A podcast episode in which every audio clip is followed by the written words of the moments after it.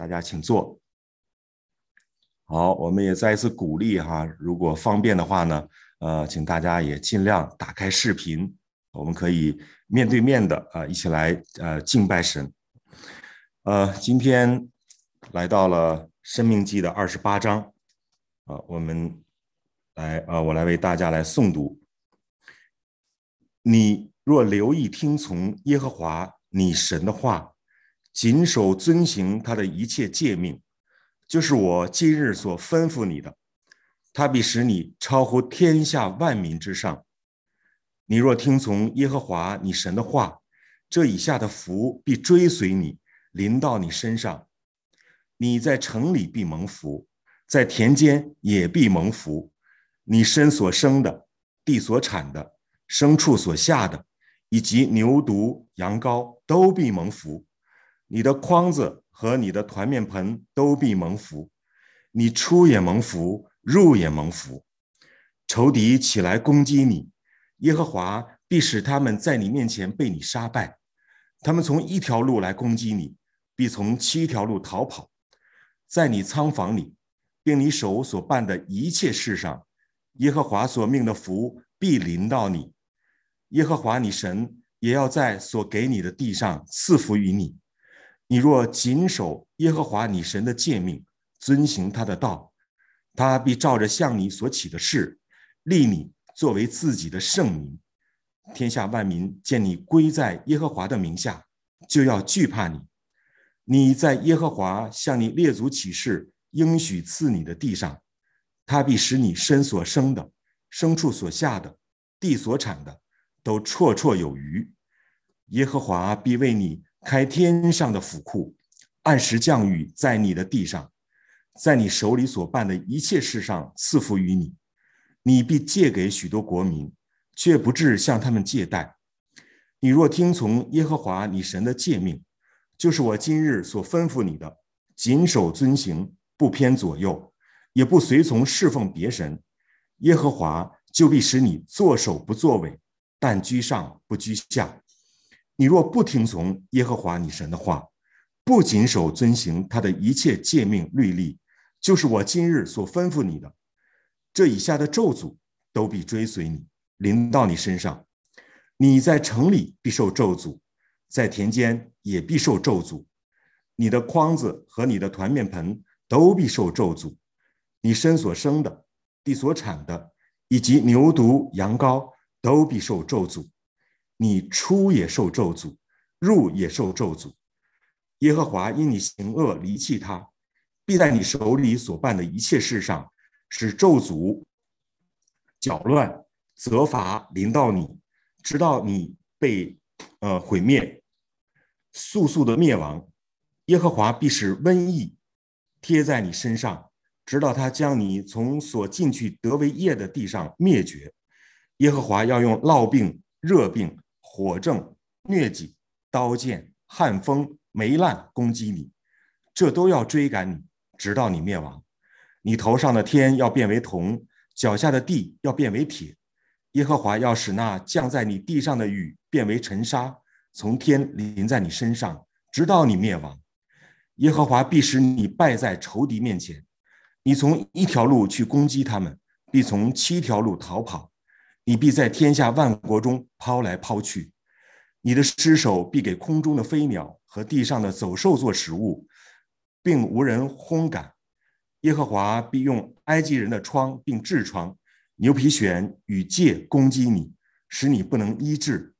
耶和华必用癫狂、眼瞎、心惊攻击你，你必在午间摸索，好像瞎子在暗中摸索一样。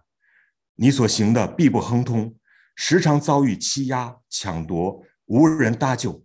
你聘定了妻，别人必与他同房；你建造房屋，不得住在其内；你栽种葡萄园，也不得用其中的果子。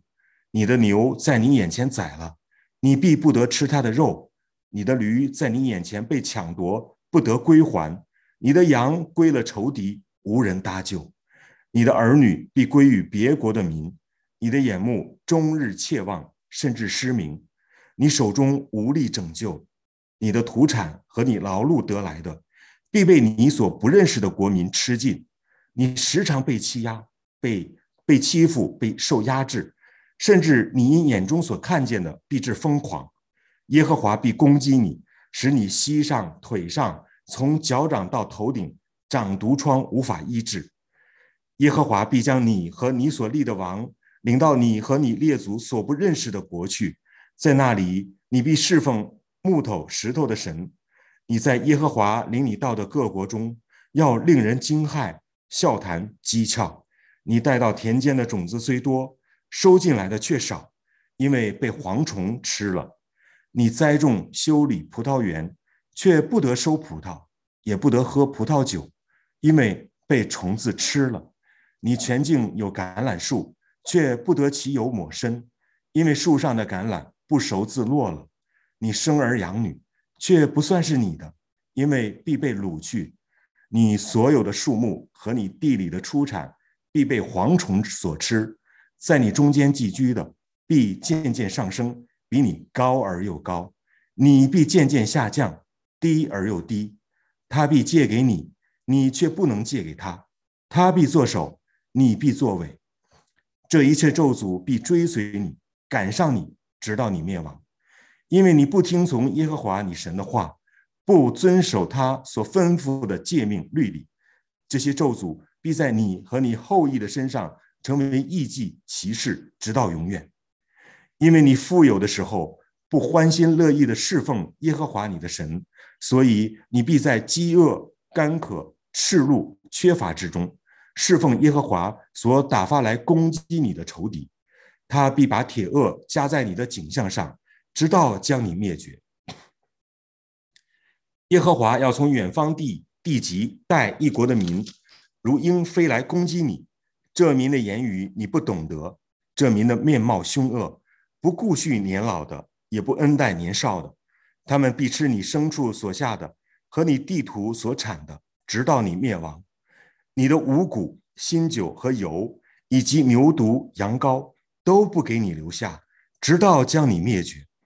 他们必将你困在你各城里，直到你所倚靠高大坚固的城墙都被攻塌。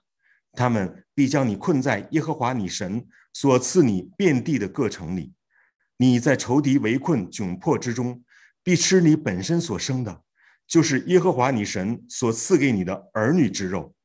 你们中间柔弱娇嫩的人，必恶眼看他弟兄和他怀中的妻，并他余剩的儿女，甚至在你受仇敌围困窘迫的城中，他要吃儿女的肉，不肯分一点给他的亲人，因为他一无所剩。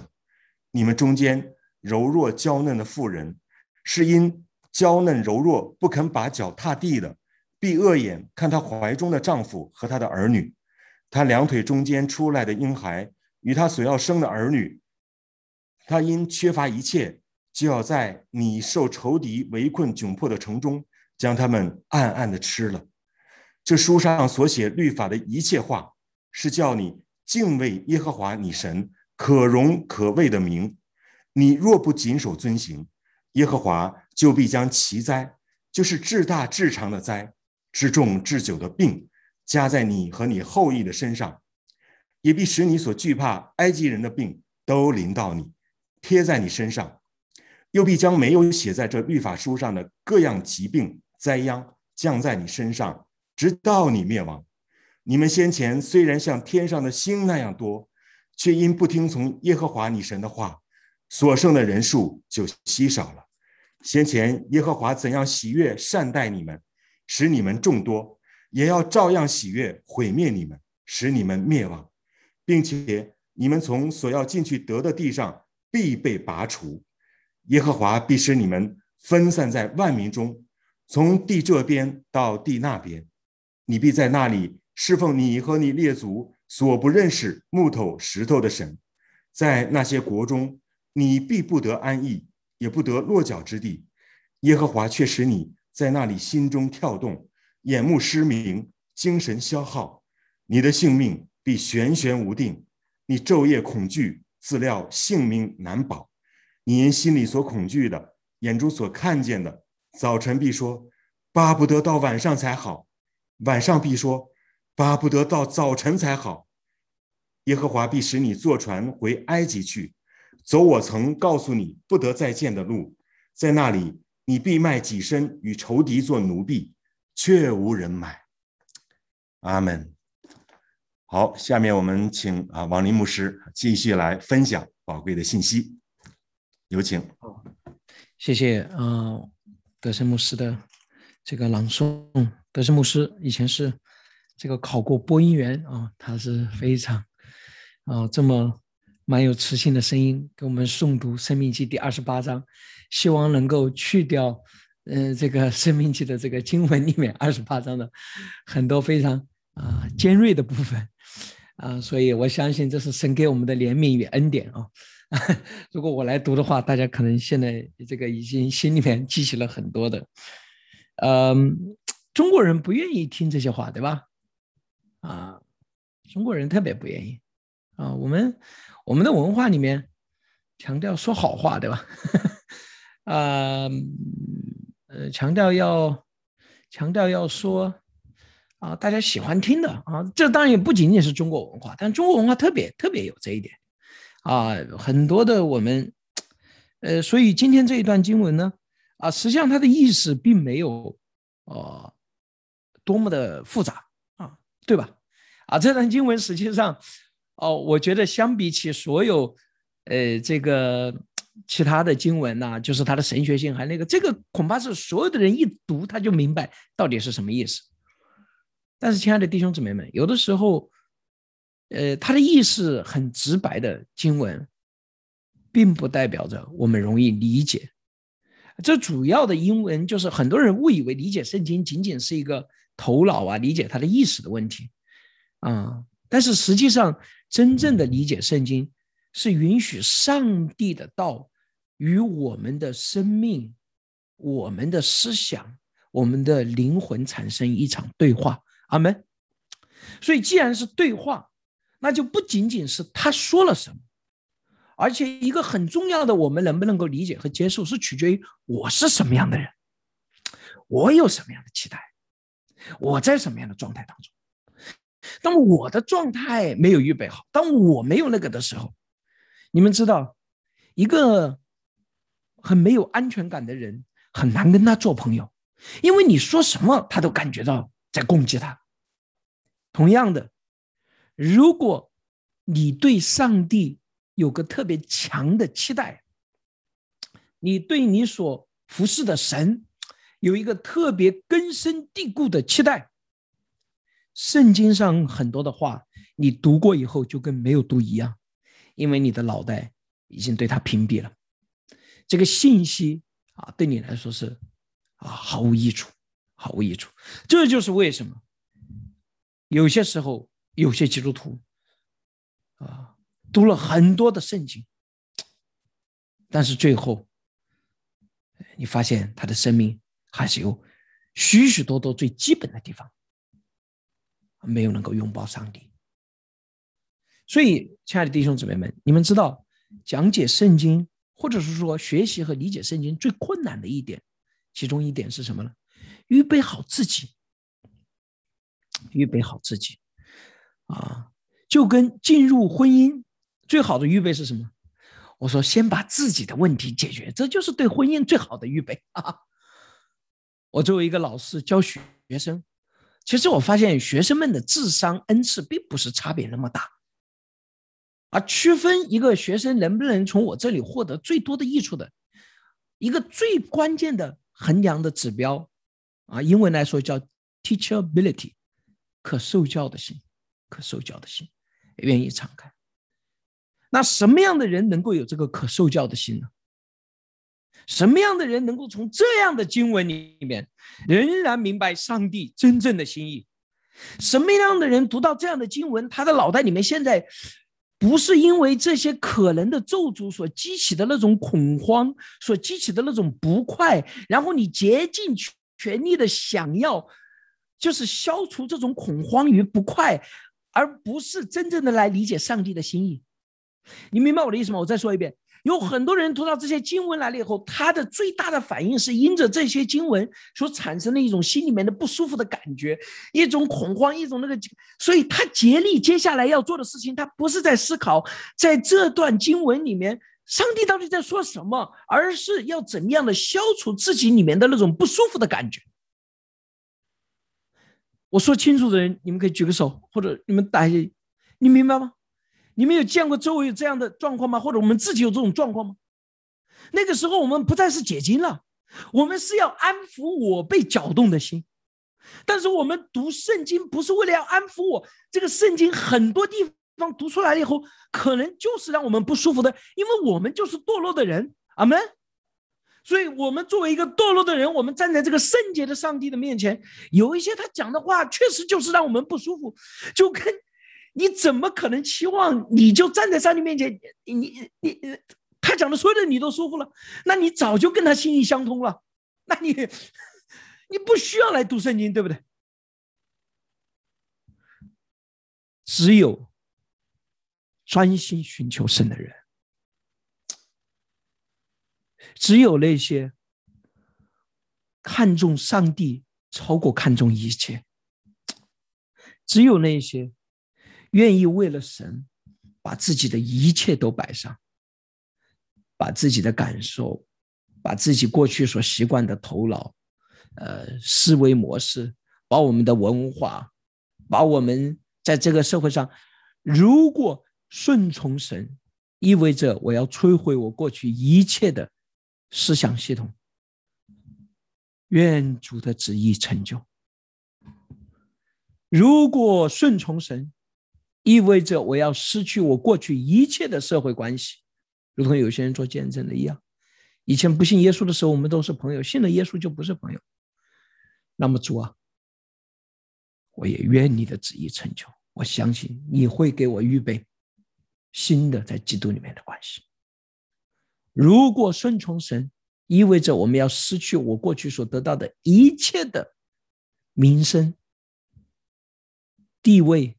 身份，别人对我的印象和看法，我竭尽全力所维护的那个形象，所画的那张皮，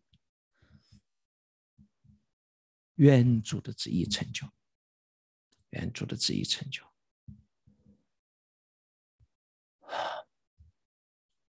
再一次的预备我们的心，我们一起说：“我的心啊，你要听。”耶和华我们的神是独一的主，你要尽心、尽性、尽力爱耶和华你的神。再一次的，我们真的是对我们的心敞开。可能今天最重要的是，我们的心真正的是能够平静安稳的，去除掉了一切那些我们可能产生的情绪还有不舒适，而成。诚实实、平平安安，如同断了奶的孩子，在耶和华的怀中来聆听上帝到底要对我们说什么。因此，对我们的心再一次的我们呼召：我的心啊，你要听耶和华我们的神是独一的主，你要尽心、尽性、尽力爱耶和华你的神。阿门。生命记第二十八章，啊，第一节。一直到第六十八节，呃，严格的说起来啊，就是按照划分章节来说，第二十九章的第一节也应当属于二十八章，就是我们现在的第二十九章的第一节，因为第二十九章的第一节很明显是一个 rap，是一个那个总结，这是耶和华在摩亚地吩咐摩西与以色列人立约的话，是在他们与何烈山所立的约之外。二十八章的结构啊，刚才大家听完了以后。这就是太清楚了，它是分成祝福和咒诅。那么祝福呢是第一节到第十四节，咒诅呢是第十五节到第六十八节。啊，而且祝福和咒诅很明显是直接的对比，对吧？第三节到第六节，你在城里也蒙福，在田间也蒙福，你身所生的、地所产的、牲畜所下的，以及牛犊羊羔都必蒙福。你的筐子和你的团面盆都必蒙福，你出也蒙福，入也蒙福。到了第十六节到第十九节，你在城里也必受咒诅，在田间也必受咒诅。你的筐子和你的团面盆都必受咒诅，你生所生的、地所产的，以及牛犊羊羔都必受咒诅，你出也受咒诅，入也受咒诅。这两段的经文，如果你们看一看啊，从文学的比较上来说的话，或者说呃圣经的研究上来说的话，我们看看哪里有出现过类似的经文呢？在圣经当中最接近的就是利未记第二十六章，啊，所谓的呃 Holiness Code 圣洁律法啊，这个呃嗯，那么如果跟圣经以外的对比，呃，学者们早就发现跟。一些国与国之间的条约里面的咒诅部分有相当的类似性，啊，不管是在新亚述帝国，但是可能更加接近的是赫人的帝国，因为新亚述帝国大概是在公元前八世纪，赫人帝国的那些条约大概在公元前十六世纪到公元前十三世纪，与生命记的这个年代更加的接近。换句话说，这里面的很多的咒诅的内容，并不是以色列人。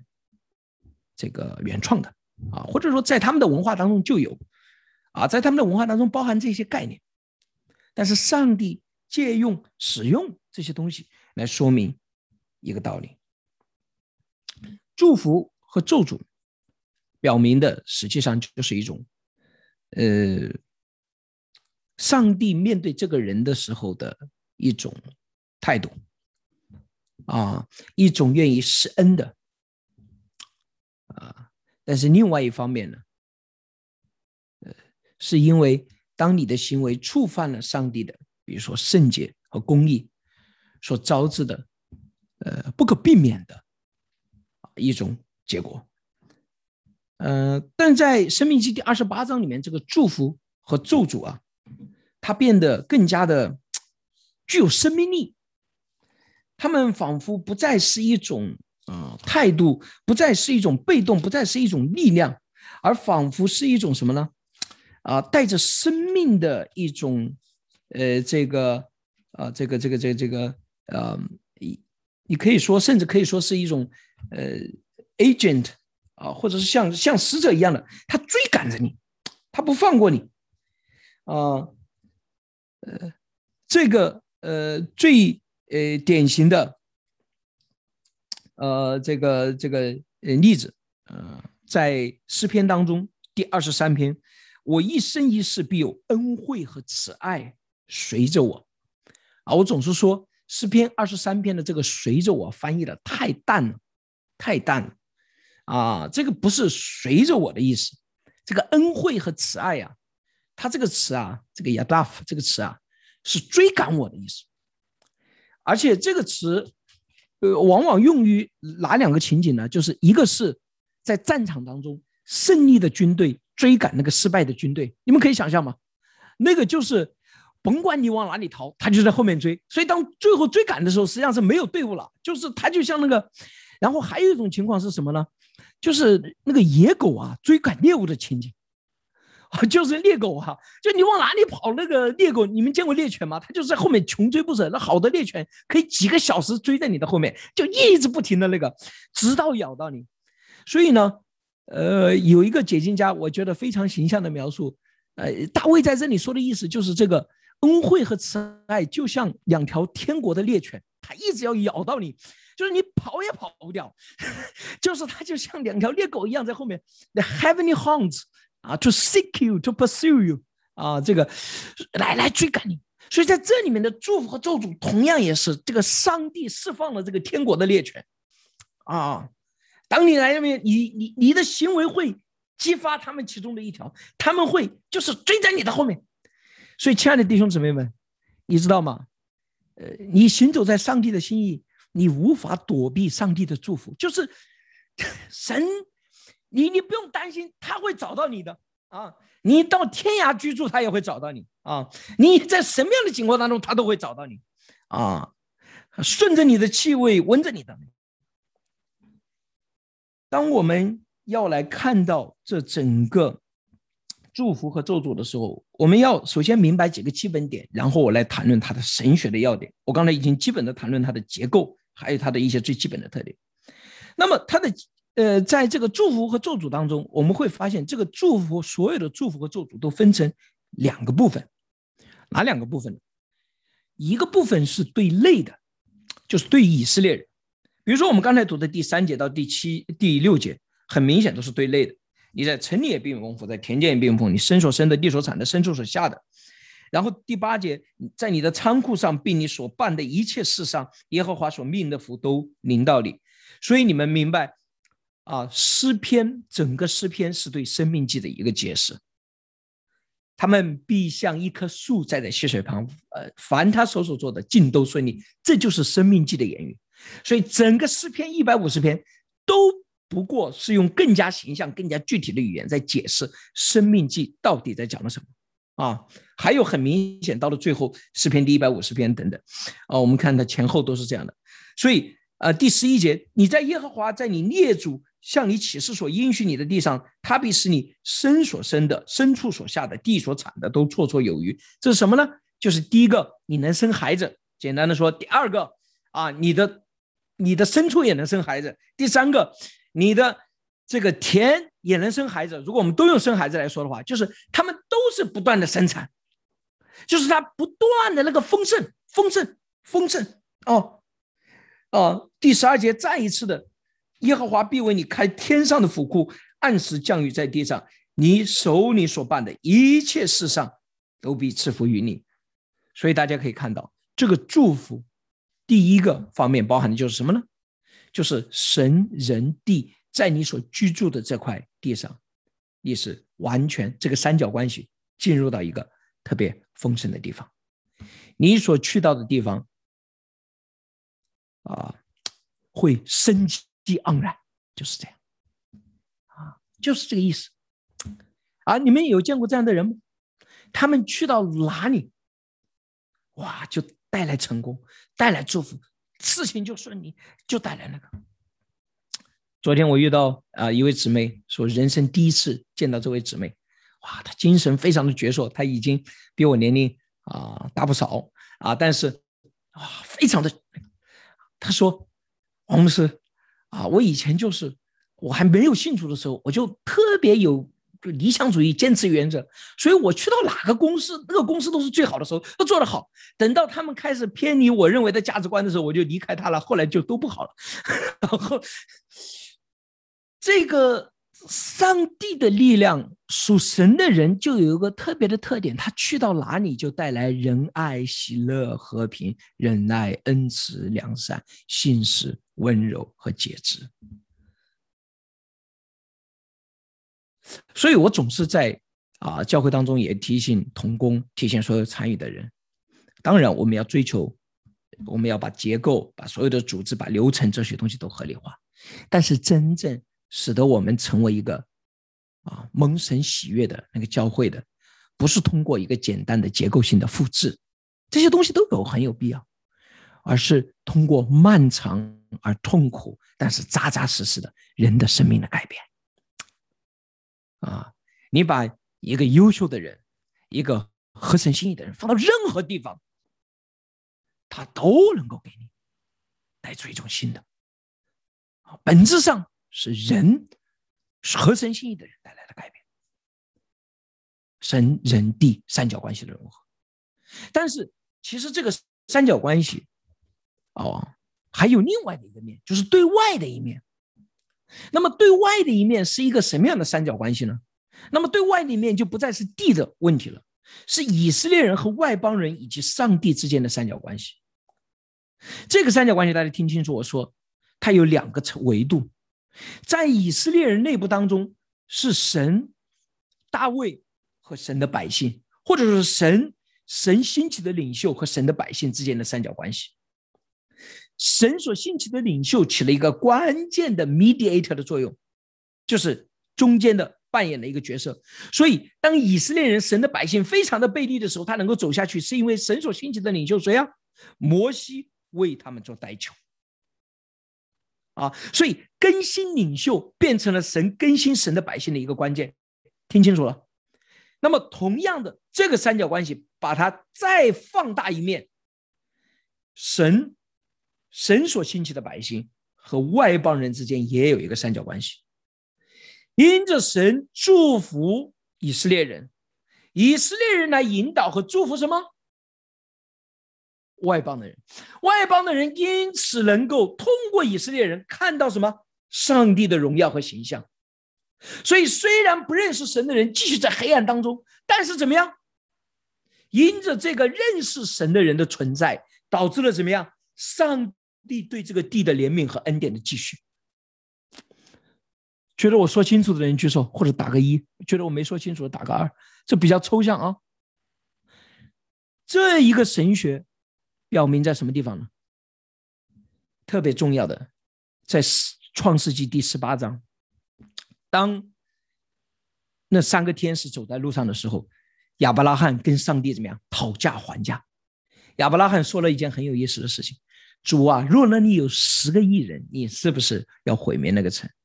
主说：“我为了这十个亿人，也不毁灭那个城，因为这十个亿人肯定，索多玛和俄摩拉，不管当时的城有多么的小，它不可能只有二十个人，远远少于那个的。”居民的人数，它是属于上帝的，但是上帝也不怎么样毁灭那个城。同样的道理，到了耶利米书，上帝把这个数字让人惊讶的减少到什么？你到这城中行走，看有一个亿人没有？倘若有一个亿人，我就不毁灭那城。所以，上帝，你们知道吗？今天看中国，他不是看有多少的黑暗，有很多人。上帝看的是那个被上帝所兴起的人，还能不能够继续的在这个地上为这个地代求和呼求？这是上帝真正所看的。只要有这样的人存在，这片土地上就真正的有盼望。阿门。所以今天我们对这个土地真正的盼望，永远不是因为那些犯罪的人。他们犯罪减少，或者是说他们不再出现我们所期待的那个什么，这个犯罪的这种事情。亲爱的弟兄姊妹们，他们就是罪人，他们的专业就是犯罪，他们整天干的事情就是犯罪。你永远不用期待他在那个上面。我们真正要看的是，在这片土地上有没有继续每天早上起来为着这片土地呼求和代求的这些属神的人。阿门。所以，清晨甘露，说实话，给我特别大的激励。当我们看到这么多的弟兄姊妹，越来越多的弟兄姊妹，愿意为了上帝的道来寻求的时候，我知道这是我们这片土地蒙恩的表现。你们不要看这个世界的黑暗，你们也不要看他们在做什么。黑暗的势力总在筹划他们想做的事情。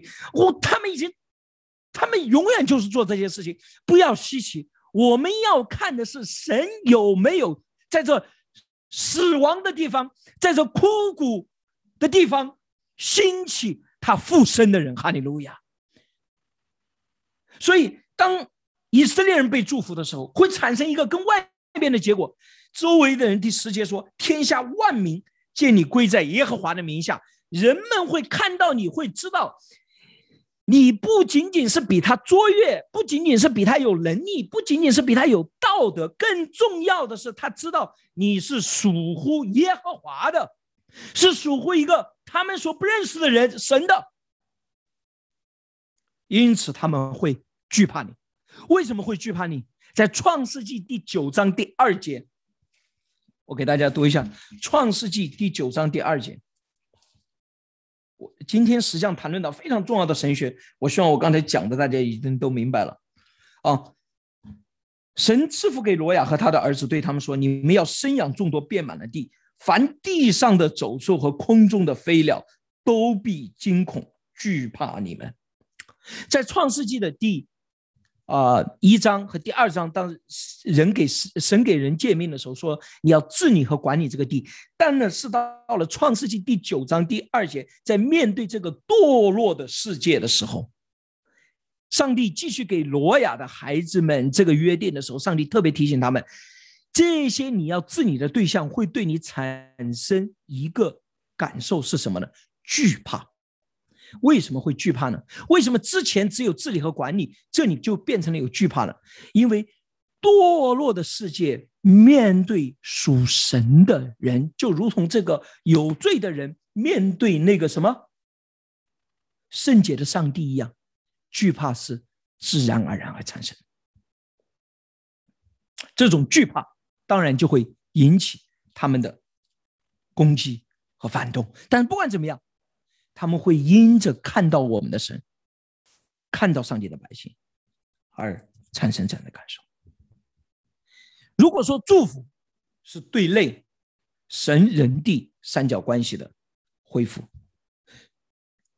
对外神和神的百姓以及还不认识神的百姓这个关系的恢复的正常，那么咒诅就是这个关系全部的反过来，在咒诅当中，地不再生出土产，人不再顺服上帝。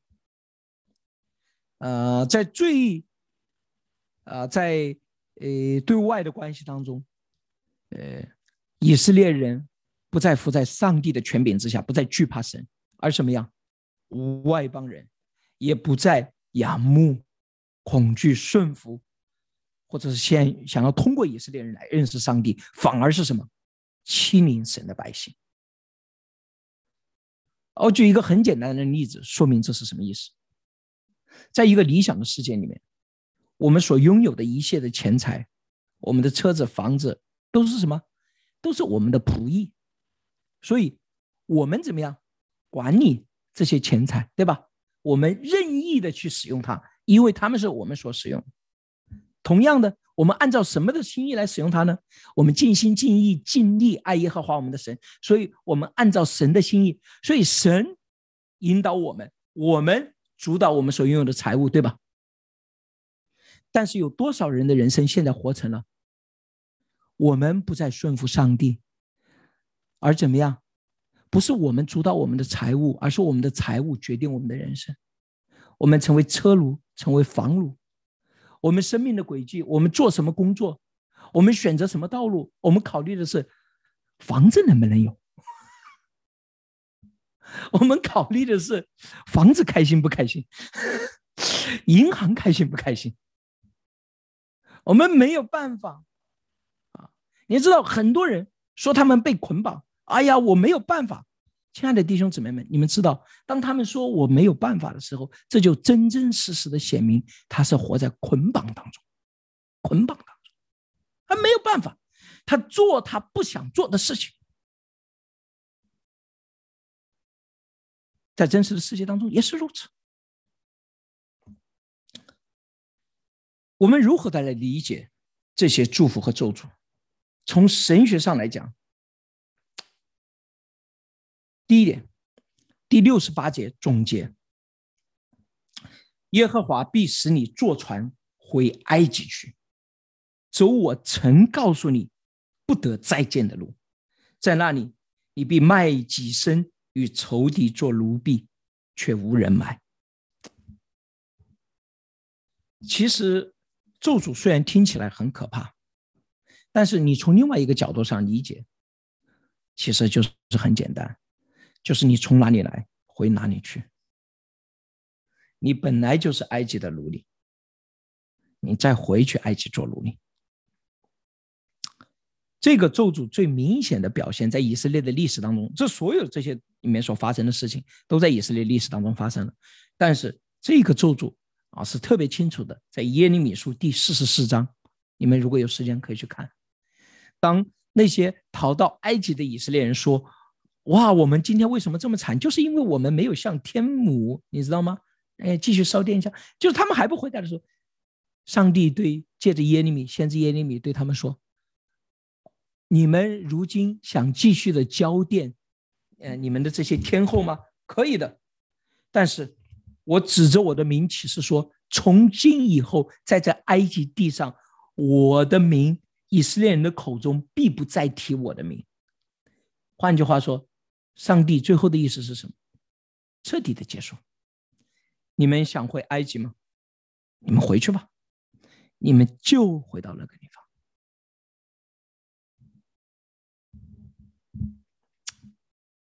一段感情最彻底的结束，不是我对这个人还有愤怒，而是我对他已经没有感觉，结束了，没有关系，你爱怎么样怎么样。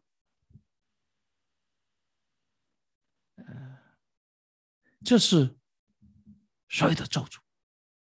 最终的意思，当然，因为以色列人已经见过那个亲密，所以呢，再一次回到那个埃及地，对他们说是格外的痛苦，就跟一个人已经曾经经过那个亲密的关系，再次回到单身，可能比之前的单身更加的痛苦一样。但是，你要明白这个，如果说咒诅就是这么简单的话。你们现在再回过头来想，那为什么上帝要花这么长的篇幅要讲这个咒诅的意思？因为他不希望那个最后的事件发生，他希望在这一切都还好的时候要讲明白这些。所以第二点，我们要理解这些咒诅，从现实上来讲，我们必须要明白，所有这里面所写的话。都 literally realized，什么意思？所有这里面所写的话，都曾经发生过。这里面最痛苦的一段言语，以及让人可能都翻胃的一段描述，就是第五十三章到第五十七，呃，第五十三节到第五十七节。这里面描述的实际上是在攻城战里面饥饿的时候，人吃人的情景。亲爱的弟兄姊妹们。这一段的咒诅向我们描述了这个世界究竟可以堕落到何种地步？人可以把这个世界变成一种什么样的人间地狱？永远不要低估我们可能堕落的程度，永远不要低估一个在黑暗当中的人，他可能做出来的邪恶的事情。上帝说了：“当你远离神的时候，这就是你们可能堕入的。你们会跟禽兽一样，甚至如同有些牧师说的一样，说你跟禽兽一样，都是侮辱禽兽，比禽兽还不如。那种故意为恶的那种邪恶性，那种邪恶性。第二、第三，这一切的警告。”其实都是为了避免这一切的发生，而且不仅是这样，这一切的警告实际上都是要戳破一个谎言。什么谎言呢？创世纪第三章第四节，蛇对女人说：“你吃的日子不一定死。”这个世界上最大的谎言，就是有些人告诉我们：“我们不要上帝。”我们也可以活得很好。我们没有对神的敬畏，我也可以又很有道德。我们不需要上帝，我们也能够建立起一个理想的世界。小的时候，我挺喜欢唱国际歌，对吧？International 是吧？应该是法语的吧？International 对吧？不靠神仙皇帝，没有救世主。美好的生活都是自己创造的。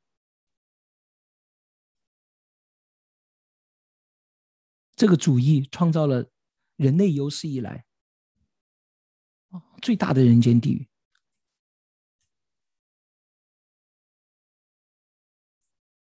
这就是当人的傲慢面对神，这已经是历史，这已经是。这已经是已经发生在我们面前，有迹可查，有文字可以查，有历史可以写的，有数据可以调查的。为什么这个世界还不明白？不是说上帝想要说这样的话，你们想想，几十年前、四五十年前，在这片土地上发生的事情，比《生命记》第二十八章第十五节到第六十八节所描述的有过之而无不及。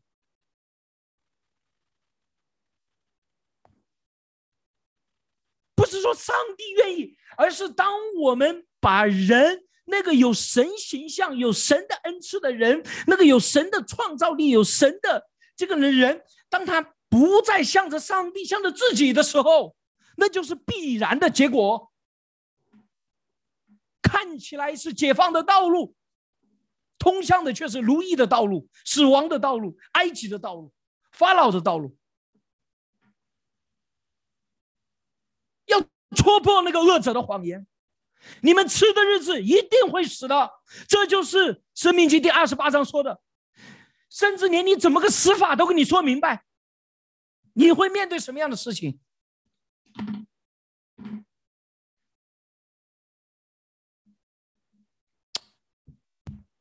我不知道，我说实话，我不知道怎么讲这一段经文，因为我我我觉得这段经文其实历史上已经发生的，就是你读读历史书吧。我也跟很多弟兄姊妹做过见证。我为什么会走上服侍的道路？我那个最初的念头是什么来的？就是二零零七年的时候，我信完主了以后，那一年我没有回家过年，我在家里面，我在北京。我很爱读历史嘛，所以那个当时出了一套新的中国历史书，我就把那个中国历史又读了一遍。哇，我里面心里面那个沉重啊！我现在想起来。我的心里面，我的眼睛里面还是那种沉重，就是我们中国人几千年，有的人说三千年，有人说五千年。哇！我读那个历史的时候，满纸的都是心酸的眼泪啊！鲁迅先生说了。我们这个国家里面优秀的人才从来不缺少，中国有极其优秀的，从来不乏那些为民请命的人、舍生忘死的人。但是我要问的问题是：为什么我们努力了几千年，到了今天，到了二十世纪，二十世纪是中国人在这个地球上活得最惨的一个世纪？我们的几千年的努力都努力到哪里去了？我们几千年的付出换来的是什么结果？为什么那么多人的努力，那么多人的付出，到了最后二十世纪居然是这样？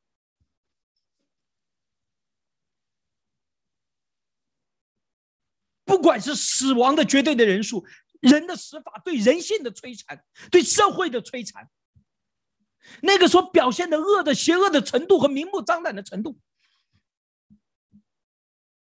我不知道你们，我得出一个很简单的结论：因为我们没有基督，没有上帝，所以我们再怎么努力，也是在黑暗当中打滚，不过是成了魔鬼下一个欺骗的对象，成为他下一个工具。这就是死亡的道路。你可以挣扎，你可以努力，但最终，你就是回到了。这个世界没有上帝，不就是修罗地狱吗？你们想知道地狱是什么样？读一读中国的历史。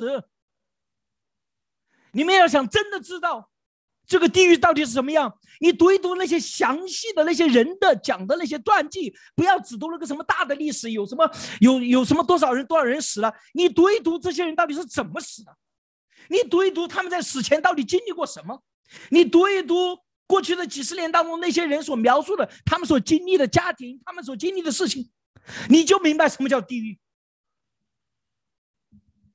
地狱的火就在这片土地上燃烧着，不是你死了以后才面对地狱的火，地狱的火现在就在这里燃烧着。甚至不夸张的说，就在我们今天当中的你们一些人，你们现在就在火当中。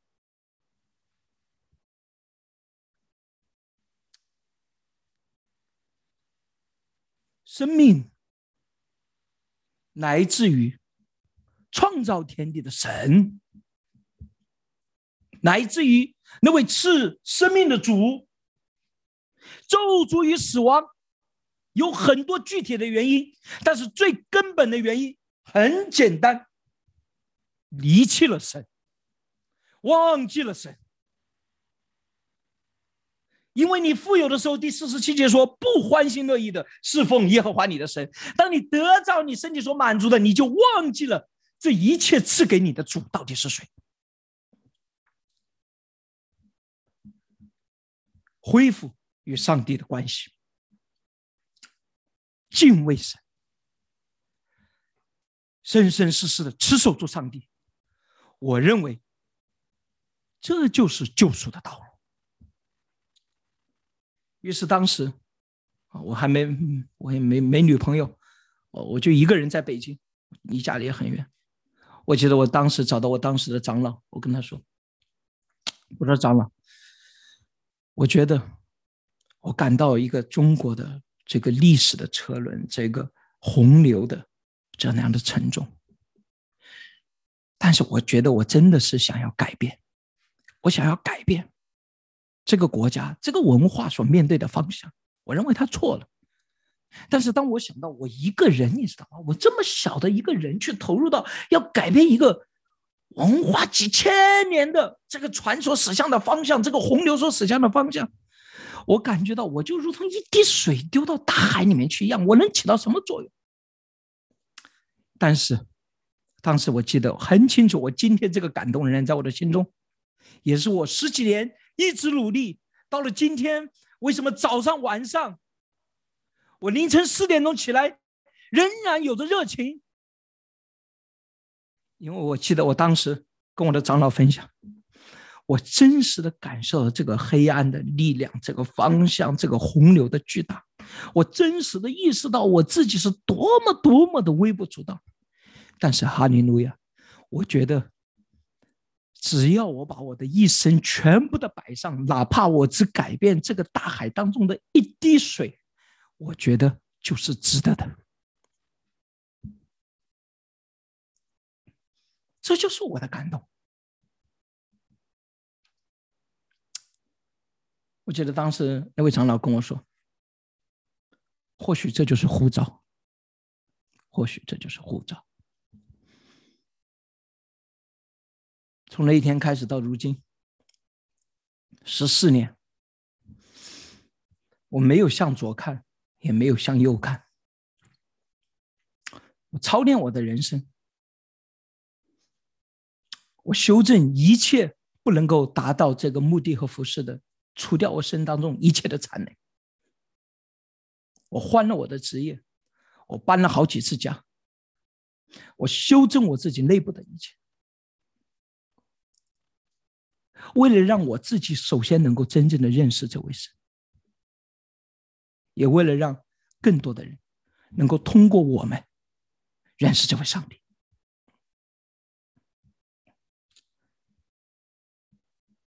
我也想说的是，最后一点，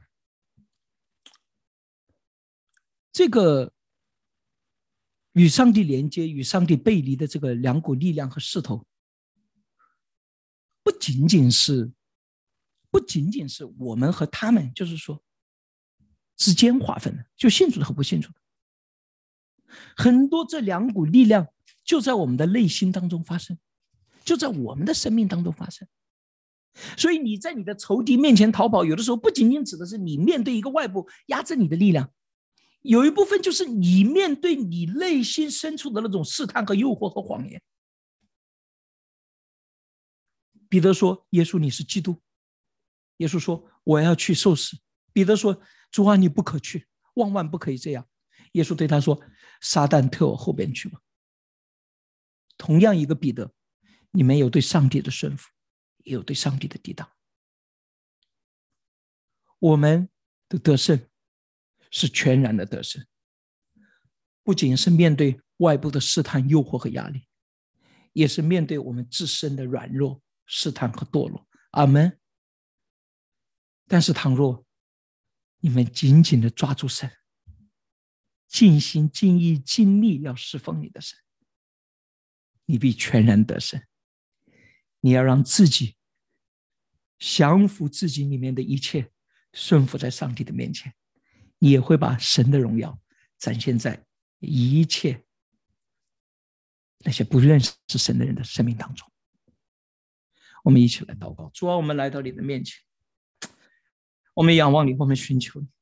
嗯，主啊，求你真是赐我们所有的人敞开的心，让我们真的能够领受你生命的话语。